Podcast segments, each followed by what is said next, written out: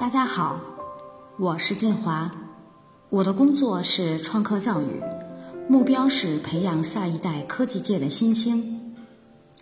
促使我系统化学习演讲口才的，正是我的这些学生们。今年五月份，我带队中关村二小、北京师范大学亚太实验学校两个队伍。参加了由北京市教委和科委组织的机器人大赛。这场比赛有来自北京市的九十八所学校的队伍。由于比赛难度比较大，只有三个队伍可以完整的完成挑战赛的任务，而我所带队的两个队伍均获得第一名的好成绩。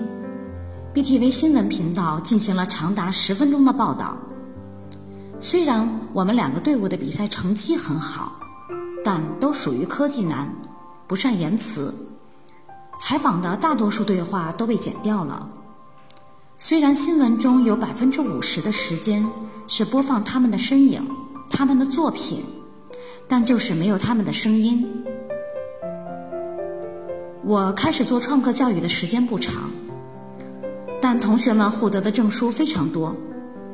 经常在北京市全国赛中获得第一。今年五月份是他们第一次被电视台采访。紧接着的几个比赛项目是采用网络直播的方式，对演讲口才的要求就更高了。看完新闻，我当即决定必须马上系统化的学习演讲口才，在日常的创客教育中引导孩子们更好的表达。沈辉老师是我在中国数码多年的同事。当我第一次在道宝看到沈辉的时候，特别诧异于他的变化。我拍了他的照片发给以前的同事看，大家都说他变了，端庄大方，比以前更加职业化，特别有范儿。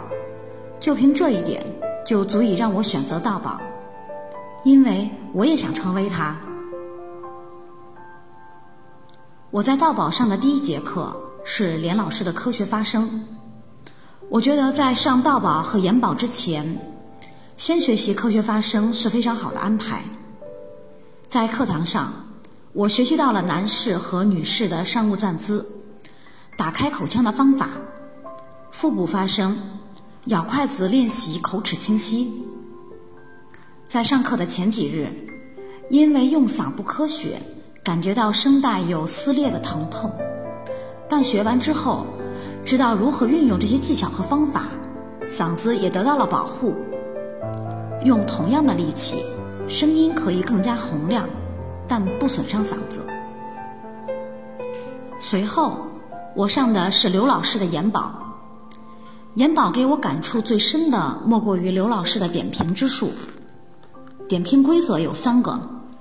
首先不能批评，其次要说表扬的话，最后如果实在找不到可以表扬的亮点，那么就说提升，比前面有进步。这种点评的方法非常好，鼓舞士气又不伤人。我上的第三节课是马老师的道宝，道宝和研宝是不同的，适用于一定规模下的公众演讲。从座位上起立，走上台，在台上站立，到演讲、答辩，以及最后的走下台、落座，都进行了系统化的训练。演讲和答辩用模板的方式进行了结构化的梳理，条理清晰，拓展性强，适用面也非常广。我刚刚结束了第四课。王丽老师的人际沟通，人际关系是微妙而有意思的一个领域。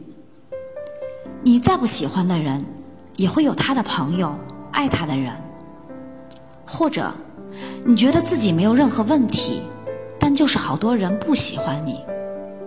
这就是人际沟通的现状，也是困扰很多人的问题。如何有效沟通？如何打点人际关系？我怀着这样的疑问进入课堂，但王丽老师的讲课却给了我不一样的开始。了解你自己，我恍然大悟，都不清晰的了解自己，怎么去和别人打交道呢？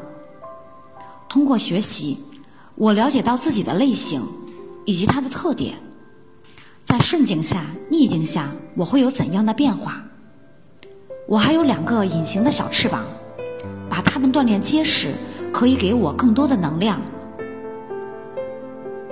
当我学完系列的课程后，都会有意识的将知识和技巧传播给同学们，让他们也可以受益于道宝。在青少年科技培训中，操纵和应用类的课程和比赛培养的是工人；创意类的课程和比赛培养的是工程师。如果具备了演讲口才、团队管理能力，并且具有优秀的心理素质，那么培养的就是一位 leader。我希望通过道宝的学习，可以帮助我以及我的学生们克服讲话紧张、害羞、怯场的心理，让我们自信大方、积极热情，同时锻炼领袖素质。谢谢大家。